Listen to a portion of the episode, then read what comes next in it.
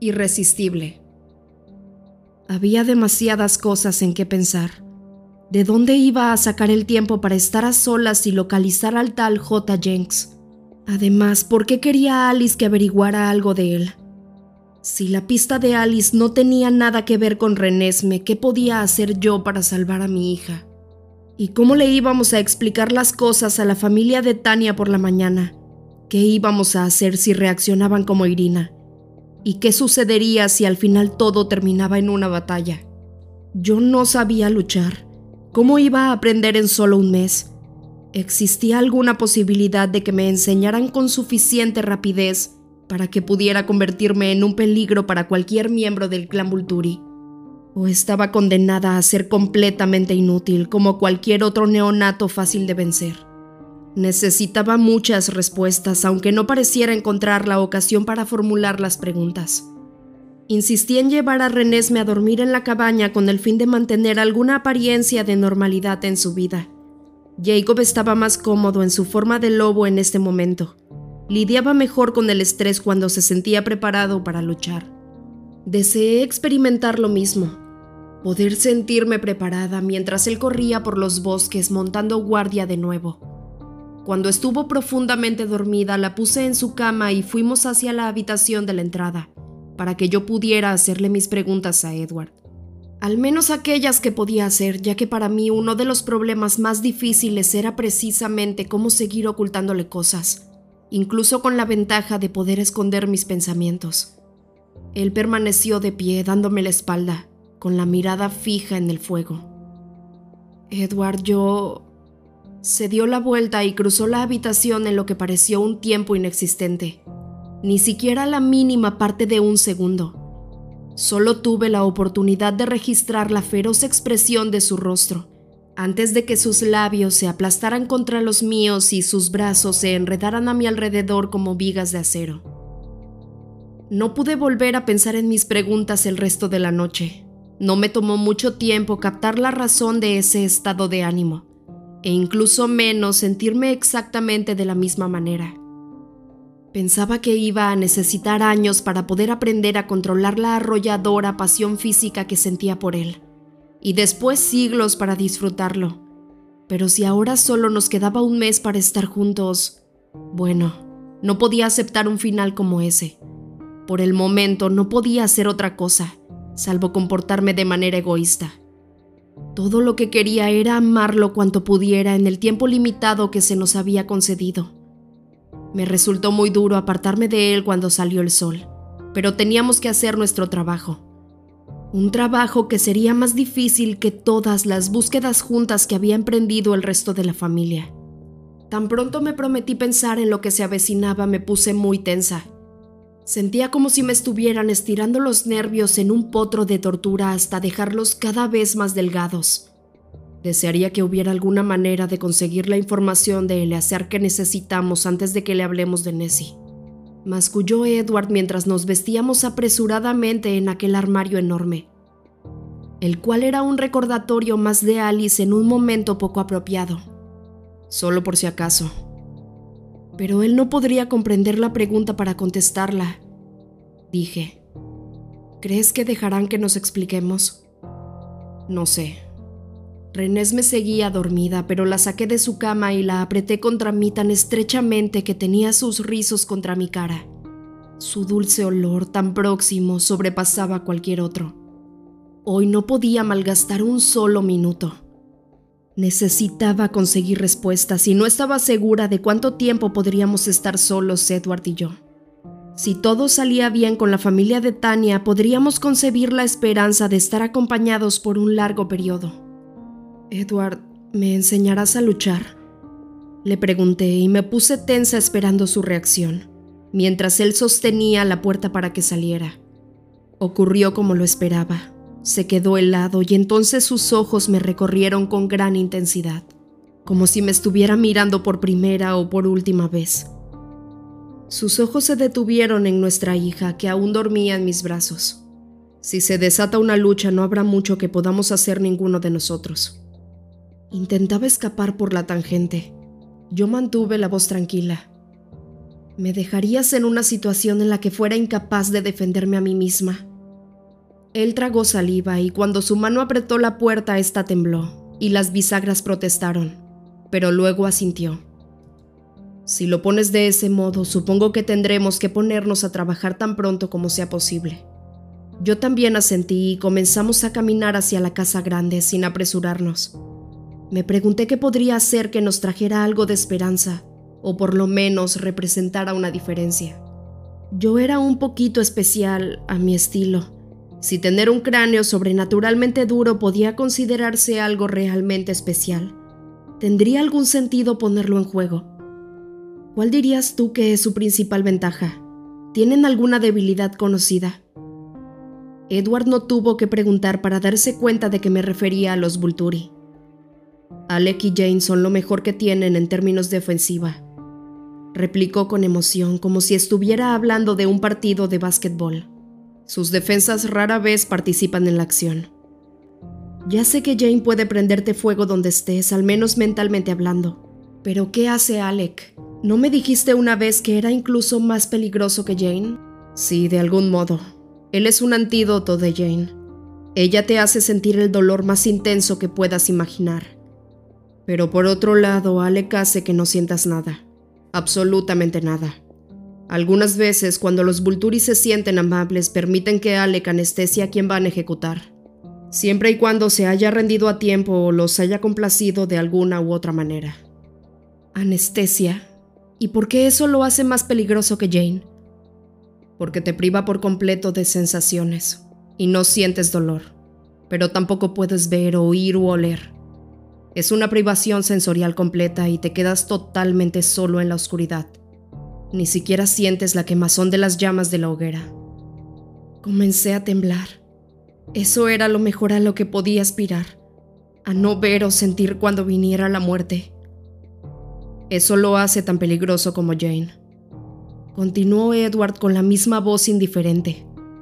Ambos pueden incapacitarte, convertirte en un objetivo indefenso. La diferencia entre ellos es la misma que entre Aro y yo. Aro escucha la mente de una sola persona a la vez, y Jane solo puede hacer daño al objetivo sobre el que se concentre. Yo puedo oír a todo el mundo al mismo tiempo. Sentí frío mientras veía a dónde quería ir a parar. Entonces Alec puede incapacitarnos a todos a la vez. Susurré. Sí. Respondió él. Si usa su don contra nosotros, todos nos quedaremos ciegos y sordos, hasta que nos caigan encima para matarnos. Y quizá en este caso simplemente nos quemen sin molestarse en partirnos en trozos primero. Bueno, claro que podemos intentar luchar, pero probablemente terminemos haciéndonos daño unos a otros, antes de ser capaces de herirlos. Caminamos en silencio durante unos cuantos segundos. Se estaba formando una idea en mi cabeza. No era muy prometedora, pero era mejor que nada. ¿Crees que Alec es muy buen luchador? Le pregunté. Aparte de lo que es capaz de hacer, claro, me refiero a si tuviera que luchar sin su don. Me pregunto incluso si alguna vez lo habrá intentado. Edward me echó una ojeada de repente. ¿En qué estás pensando? Me limité a mirar al frente. Bueno, probablemente no pueda hacerme eso a mí, ¿no? Si lo que hace es como lo que hace Naro, Jane o tú, quizá si él nunca ha tenido que defenderse y si yo aprendo unos cuantos trucos, él ha estado con los Vulturi durante siglos. Me atajó Edward, con la voz teñida repentinamente de pánico. Él probablemente estaba viendo en su mente la misma imagen que yo. Los Colen de pie, inermes, como pilares insensibles en el campo de batalla, todos menos yo. Yo sería la única que podría luchar. Sí, seguramente serás inmune a su poder, pero todavía eres una neófita, Vela. No puedo convertirte en una luchadora tan buena en solo unas cuantas semanas. Estoy seguro de que él por lo menos ha recibido entrenamiento. Quizás sí, quizá no. Es lo único que yo puedo hacer y que los demás no incluso aunque solo lo distrajera durante un rato. ¿Crees que podría durar suficiente para darle a los otros una oportunidad? Por favor, Vela, replicó Edward entre dientes. No hablemos más de esto. Pero sé razonable. Intentaré enseñarte lo que pueda, pero por favor no me hagas pensar que eso servirá para que te sacrifiques como distracción. La voz se le ahogó y no pudo terminar. Yo asentí. Entonces tendría que hacer mis planes a solas. Primero Alec, y si tenía una suerte milagrosa y lo vencía, seguiría con Jane. Con solo igualar algo las cosas y nivelar la abrumadora ventaja de los Vulturi en la ofensiva, quizá tendríamos alguna oportunidad. Mi mente se desbocó al imaginar semejante posibilidad. ¿Qué ocurriría si era capaz de distraerlos o quitarlos de en medio? Honestamente, ¿por qué habrían tenido que aprender Jane o Alec habilidades de combate? No podía imaginarme a la pequeña Jane tan petulante, cediendo lo más mínimo de su ventaja, ni siquiera para aprender. Si lograba matarlos, vaya diferencia que eso marcaría.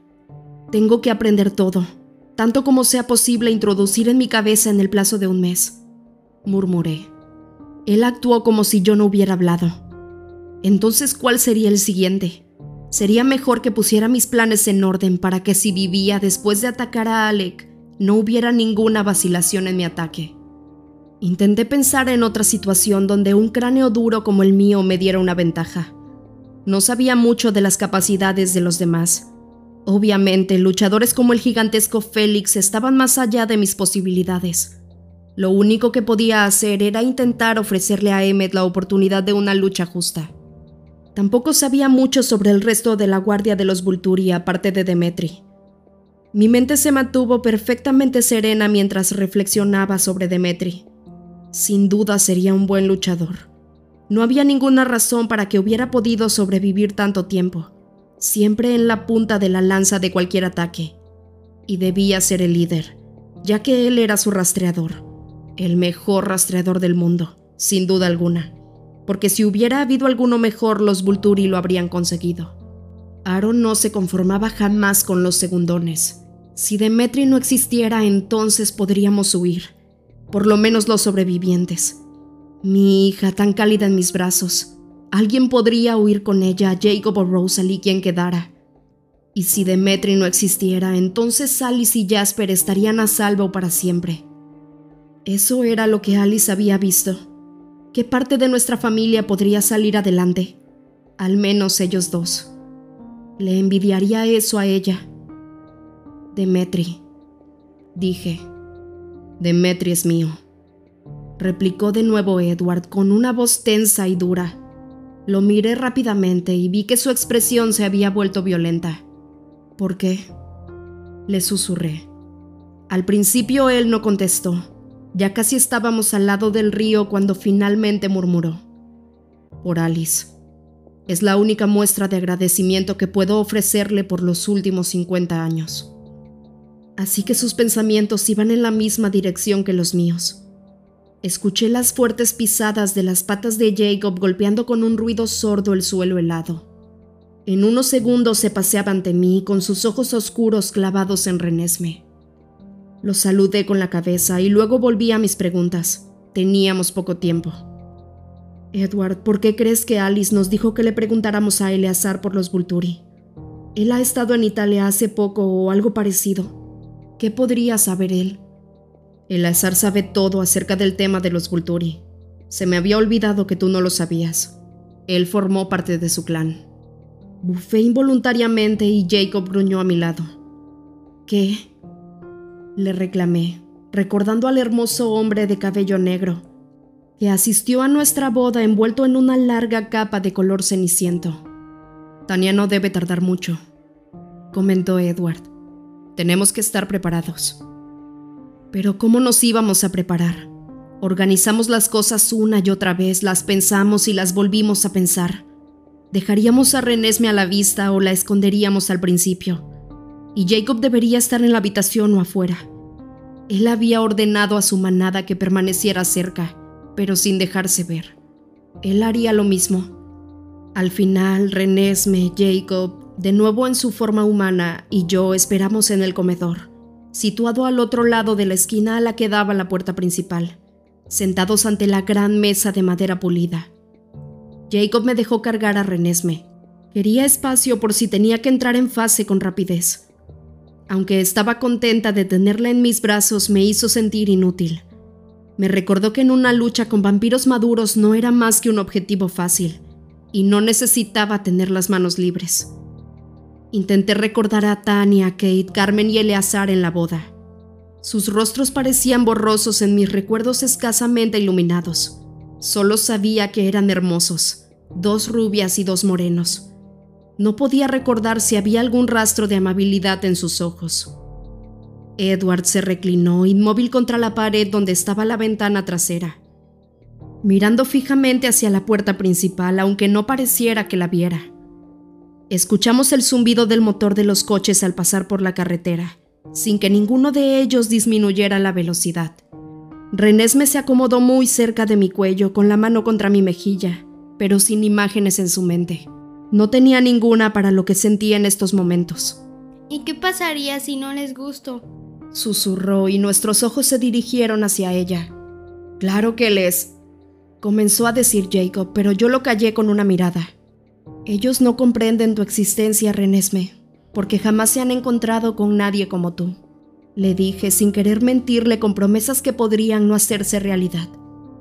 El problema está en hacérselo entender.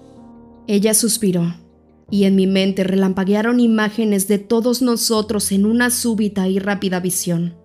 Vampiros, humanos, licántropos. Ella no encajaba en ningún lugar. Tú eres especial y eso no es malo. Ella sacudió la cabeza para expresar así su desacuerdo.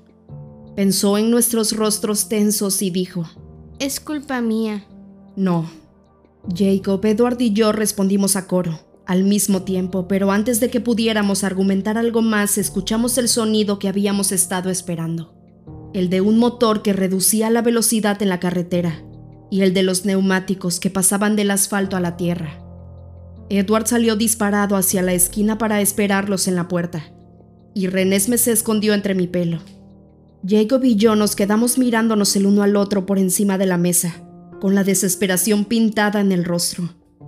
El coche avanzó con rapidez a través del bosque, con una forma de conducir más rápida que la de Sue o Charlie. Lo escuchamos atravesar el prado y detenerse ante el porche. Y luego cómo se abrían las cuatro puertas y se cerraban. No hablaron mientras se aproximaban hacia la puerta, y Edward la abrió antes de que llamaran. Edward. Hola Tania, hola Kate, Eleazar, Carmen. Los tres murmuraron saludos. Carlyle nos dijo que necesitaban hablar con nosotros urgentemente. La primera en hablar fue Tania, y percibí que todos permanecían en el exterior de la casa. Me imaginé que Edward les bloqueaba la entrada. ¿Cuál es el problema? ¿Algún problema con los licántropos? Jacob torció los ojos. No, replicó Edward. Nuestra tregua con los hombres lobo es más fuerte que nunca. Una mujer se echó a reír entre dientes. ¿Vas a invitarnos a entrar o no? preguntó Tania y después siguió hablando sin esperar respuesta. ¿Dónde está Carlyle? Tuvo que irse. Por un instante se hizo un silencio. ¿Qué está pasando, Edward? inquirió Tania con tono de exigencia. Concédanme el beneficio de la duda durante unos cuantos minutos, respondió él. Tengo que explicarles algo difícil y necesito que mantengan una actitud abierta hasta que puedan entenderlo. ¿Carlyle está bien? Preguntó una voz masculina con ansiedad. Eleazar. Ninguno de nosotros está bien, Eleazar, le informó Edward y después palmeó algo quizá el hombro del vampiro, pero al menos físicamente sí se encuentra bien. ¿Físicamente? preguntó Tania súbitamente. ¿Qué quieres decir? Que toda mi familia corre un peligro muy grave. Pero antes de que me explique, les pido que me prometan escuchar todo antes de reaccionar. Les suplico que oigan toda la historia primero. Su petición se encontró con un silencio más duradero, tenso, a lo largo del cual Jacob y yo nos miramos el uno al otro sin hablar. Sus labios rojizos palidecieron. Estamos escuchando, dijo Tania finalmente. Escucharemos todo antes de juzgar. Gracias, Tania, repuso Edward con verdadera gratitud. De haber tenido alternativa, no los habríamos implicado en esto. Edward echó a andar y escuchamos cuatro pares de pasos cruzando la entrada. Alguien olfateó. Ya sabía que esos licántropos tenían que estar metidos en el asunto. Masculló Tania. Sí, y están de nuestro lado, otra vez. El recuerdo de lo sucedido silenció a Tania. ¿Dónde está tu vela? inquirió otra de las voces femeninas. Está bien. Se nos unirá pronto, y ella está bien, gracias. Se ha incorporado a la inmortalidad con una sorprendente finura. Cuéntanos en qué consiste el peligro, Edward solicitó Tania en voz baja. Todos te escucharemos y estaremos de tu lado, donde pertenecemos. Edward tomó una gran bocanada de aire. Primero quiero que lo vean con sus propios ojos. Escuchen, que oyen en la otra habitación. Se hizo un nuevo silencio y después algo se puso en movimiento. Solo escuchen, por favor, insistió Edward. Un hombre lobo, supongo. Puedo escuchar su corazón, repuso Tania. ¿Qué más? preguntó Edward. Se hizo una pausa. ¿Qué es ese sonido como de repiqueteo? preguntó Carmen o Kate. ¿Es alguna clase de pájaro? No, pero recuerden lo que oyeron. Ahora, ¿qué huelen? Además del licántropo. ¿Hay ahí un humano? Susurró Eleazar. No, Tania expresó su desacuerdo. No es humano, pero es más cercano a lo humano que el resto de los olores que hay por aquí. ¿Qué es, Edward?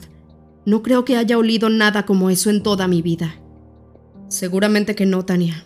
Por favor, por favor, recuerden que esto es algo completamente nuevo para ustedes. Olviden sus ideas preconcebidas. Te prometimos que escucharíamos, Edward. Muy bien, entonces. Vela, Trae a Renesme, por favor. Sentí las piernas extrañamente dormidas, pero sabía que esa sensación solo estaba en mi cabeza. Me esforcé por no refrenarme, por moverme con lentitud cuando me puse de pie, y caminé los pocos pasos que había hasta la esquina. Percibí el calor del cuerpo de Jacob muy cerca de mí mientras seguía. Di un paso más hacia la habitación grande, y entonces me detuve, incapaz de caminar más. Renés me inhaló profundamente y después se asomó para mirar por debajo de mi pelo, con sus pequeños hombros tensos esperando ser rechazada.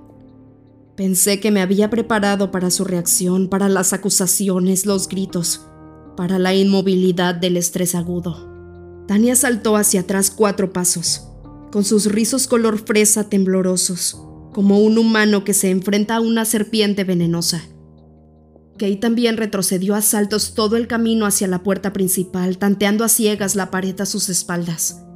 De entre sus dientes apretados brotó un siseo, mezcla de sorpresa y miedo. Eleazar se agazapó adelante de Carmen en una postura defensiva. Ah, por favor.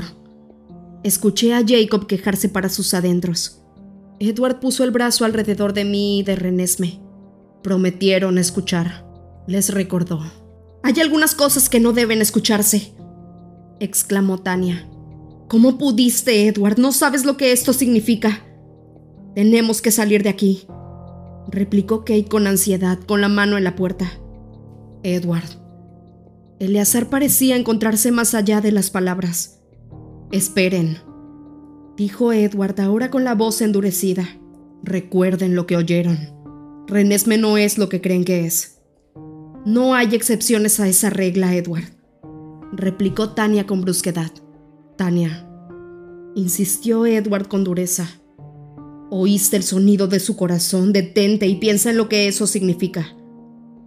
El latido de su corazón, susurró Carmen, mirando por encima del hombro a Eleazar. No es una niña vampiro completamente, respondió Edward, dirigiendo su atención a la expresión menos hostil de Carmen. Es semi-humana.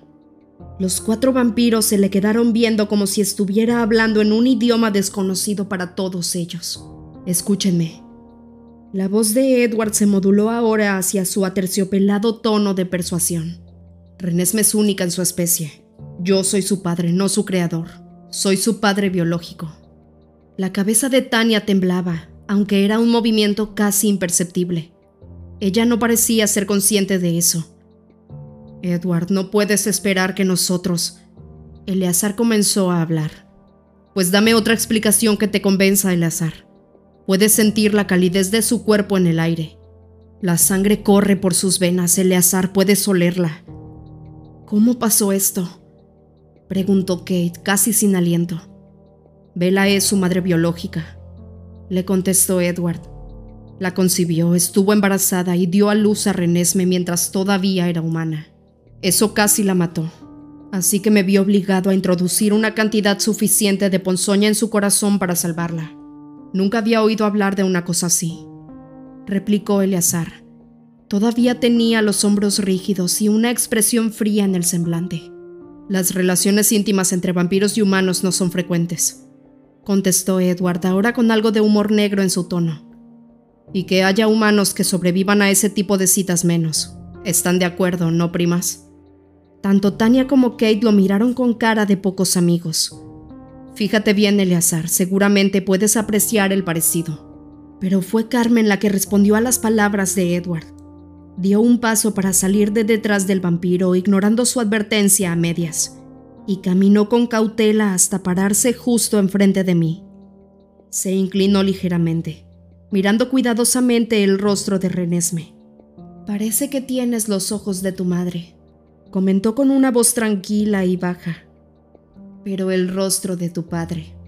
Y después, como si no hubiera podido evitarlo, le sonrió. La sonrisa de Renesme en respuesta fue deslumbrante. Tocó mi rostro sin apartar la mirada de Carmen. Se imaginaba tocando el rostro de Carmen y se preguntaba si eso estaría bien. ¿Te molestaría que la propia Renesme te lo contara? Le pregunté a Carmen. Todavía estaba demasiado tensa para poder hablar en voz más alta que un simple susurro. Tiene un don para explicar las cosas. Carmen todavía le sonreía a la niña. ¿Hablas, pequeña? Sí, respondió con su aguda voz de soprano. Toda la familia de Tania se estremeció ante el sonido de su voz, excepto Carmen. pero puedo enseñarte más de lo que puedo contar. Puso su pequeña mano llena de hoyuelos en la mejilla de Carmen. La vampira se paralizó como si le hubieran aplicado una corriente eléctrica. Eleazar estuvo a su lado en un instante, con las manos en sus hombros como si fuera a apartarla con brusquedad.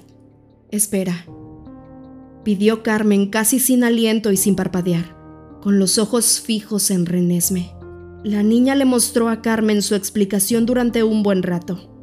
El rostro de Edward permaneció atento mientras observaba, y yo hubiera deseado poder oír lo que él escuchaba. A mis espaldas, Jacob cambió el peso de un pie a otro con impaciencia y supe que también habría querido lo mismo. ¿Qué le está enseñando Nessie? Gruñó entre dientes. Todo, murmuró Edward. Pasó otro minuto y Renés me dejó caer la mano del rostro de Carmen y sonrió con alegría a la asombrada vampira. Realmente es tu hija, ¿verdad? comentó Carmen casi sin aliento, mientras movía sus grandes ojos de color topacio hacia el rostro de Edward. ¡Qué don tan vivo! Esto solo podría venir de un padre igual de bien dotado. ¿Crees lo que te contó? Preguntó Edward con una expresión llena de intensidad. Sin duda alguna, replicó Carmen con sencillez. El rostro de Eleazar estaba rígido de la angustia. Carmen. Ella tomó sus manos y las apretó. Aunque parezca imposible, Edward no nos ha dicho más que la verdad. Deja que la niña te lo muestre. Carmen empujó a Eleazar hacia mí y luego asintió a Renesme. Enséñamelo, mi querida. Renesme sonrió de oreja a oreja, claramente alegre por la aceptación de Carmen, y le puso la mano a Eleazar en la frente con un toque ligero. ¡Ay, caray! Escupió él y saltó hacia atrás. ¿Qué te hizo? inquirió Tania al tiempo que se acercaba, llena de preocupación. Kate también se movió hacia adelante. Solo intenta mostrarle su lado de la historia, le dijo Carmen con voz tranquilizadora. Renés me frunció el ceño con impaciencia. Ven, mira, por favor. Le ordenó a Eleazar. Extendió la mano y dejó unos cuantos centímetros entre sus deditos y el rostro del vampiro, esperando. Eleazar le lanzó una ojeada suspicaz y después miró a Carmen como buscando ayuda. Ella asintió para darle ánimos. El vampiro tomó una gran bocanada de aire y luego se inclinó hacia ella hasta que su frente tocó su mano otra vez. Él se estremeció cuando el proceso comenzó, pero se quedó quieto, esta vez con los ojos cerrados, concentrado. Mm. Suspiró, cuando sus ojos se reabrieron unos cuantos minutos más tarde. Ya veo. Renés me le sonrió. Él vaciló y después le devolvió una sonrisa desganada. ¿Eleazar? Preguntó Tania. Todo es cierto, Tania. No es una niña inmortal, es semihumana. Ven, míralo por ti misma. En silencio, Tania acudió a su vez a colocarse delante de la niña con ademán precavido, y después Kate. Ambas mostraron sorpresa cuando les llegó la primera imagen al contacto de Renesme, pero justo como Carmen y Eleazar parecieron completamente convencidas cuando terminó. Le dirigí una mirada al rostro tranquilo de Edward preguntándome si podía ser tan fácil. Sus ojos lucían dorados, sin sombras. No había engaño en esto entonces. Gracias por escucharnos, dijo con voz serena. Pero aún existe el grave peligro del que nos hablaste, le dijo Tania a su vez. Ya veo que no procede directamente de esta niña, pero entonces ha de venir de los Vulturi. ¿Cómo se enteraron? ¿Cuándo vendrán? No me sorprendió que rápidamente comprendiera las cosas. Después de todo, ¿de dónde podría proceder una amenaza a una familia tan fuerte como la mía? Solo de los Vulturi. El día en que Bella vio a Irina en las montañas, le explicó Edward. Tenía a Renesme con ella. Kate sisió, entrecerrando los ojos hasta convertirlos en rendijas. Fue Irina la que hizo esto. A ustedes. A Carlyle Irina. No, susurró Tania. Debió ser alguien más. Alice vio que acudía a ellos, comentó Edward. Me pregunté si los demás notaron la forma en que se encogió ligeramente cuando mencionó el nombre de Alice. Pero ¿cómo pudo hacer eso? Preguntó Eleazar sin dirigirse a nadie en concreto. Imagínate que hubieras visto a Renesme únicamente a distancia y que no te hubieras esperado a oír nuestra explicación. Los ojos de Tania se entrecerraron. No importa lo que ella haya pensado, ustedes son nuestra familia. Ya no hay nada que podamos hacer respecto a la decisión de Irina. Es demasiado tarde. Alice nos dio un mes de plazo. Tanto Tania como Kate inclinaron la cabeza hacia un lado, y esta última frunció el ceño. ¿Tanto tiempo? preguntó Eleazar. Vienen todos juntos y eso requiere una cierta preparación. Eleazar pareció atragantarse. ¿La guardia completa? No solo la guardia, replicó Edward con las mandíbulas apretadas. También Aro, Cayo, Marco, incluso las esposas. La sorpresa relampagueó en los ojos de todos los vampiros. Imposible, repuso Eleazar sin poder creerlo. Justo lo que yo dije hace dos días, comentó Edward. El vampiro puso muy mala cara y cuando habló lo que surgió fue casi un rugido. Pero eso no tiene sentido, porque se pondrían ellos mismos y a las esposas en peligro. No tiene sentido desde ese punto de vista. Alice dijo que se trataba de algo más que un simple castigo por lo que creían que habíamos hecho. Ella pensó que tú podrías ayudarnos. Más que un castigo, pero ¿qué otra cosa puede ser? Eleazar comenzó a caminar de un lado para otro, dirigiéndose primero hacia la puerta y luego hacia el fondo, como si estuviera solo en la habitación, con el ceño fruncido mientras miraba al suelo. ¿Dónde están los demás, Edward? Carla y Alice y los otros? preguntó Tania. La vacilación de Edward fue perceptible apenas y solo respondió una parte de la pregunta, buscando amigos capaces y dispuestos a ayudarnos. Tania se inclinó hacia él y extendió las manos en su dirección.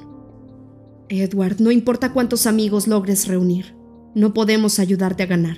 Solo podemos morir contigo. Debes saber eso.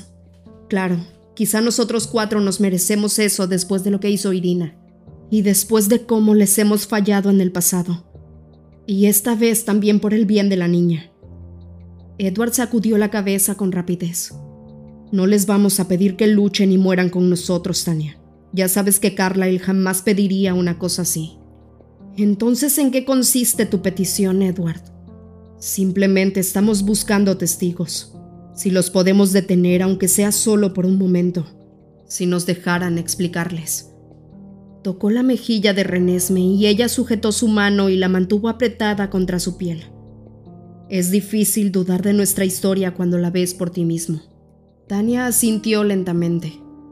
¿Tú crees que su origen les importará mucho? Solo en la medida en que amenace su futuro.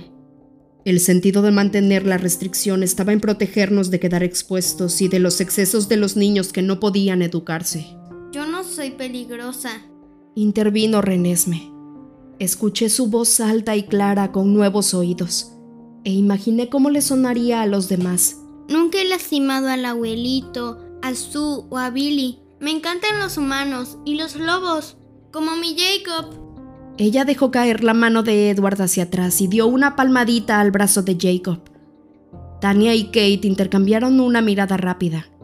Si Irina no hubiera venido tan pronto, musitó Edward, nos podríamos haber evitado todo esto. Renés me crece a un ritmo sin precedentes. Cuando pase este mes habrá ganado otro medio año de desarrollo.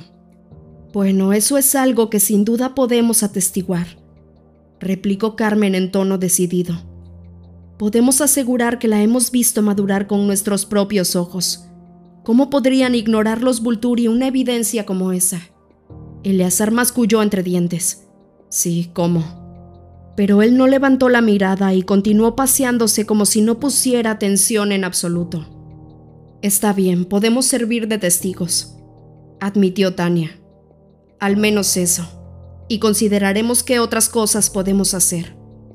Tania, protestó Edward, escuchando algo más en sus pensamientos que lo que había en sus palabras. No esperemos que luchen con nosotros. Si los Volturi no se detienen lo suficiente para escuchar nuestra declaración, no nos vamos a quedar de brazos cruzados, insistió Tania. Aunque claro, yo solo puedo hablar por mí misma. Kate resopló. ¿Realmente dudas tanto de mí, hermana? Tania le dirigió una sonrisa. Después de todo es una misión suicida. Kate le devolvió otra sonrisa y después se encogió de hombros con indiferencia.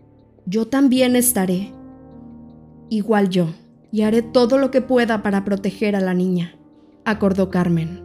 Y luego, como si no pudiera resistirlo, tendió las manos hacia Renesme. ¿Puedo cargarte, mi precioso bebé? Renesme se inclinó decidida hacia Carmen, encantada de haber hecho una nueva amiga. La vampira la abrazó con fuerza, murmurándole algo en español. Sucedió lo mismo que había pasado con Charlie, y antes con todos los Colen. La niña era irresistible. ¿Qué había en ella que hacía que todos se le rindieran, que los llevara incluso a desear entregar su vida para defenderla? Durante un momento pensé que quizá lo que intentábamos era factible. Tal vez Renés me podría hacer lo imposible y ganarse a nuestros enemigos como se había ganado a nuestros amigos. Y entonces recordé que Alice nos había dejado, y mi esperanza se desvaneció tan pronto como había aparecido.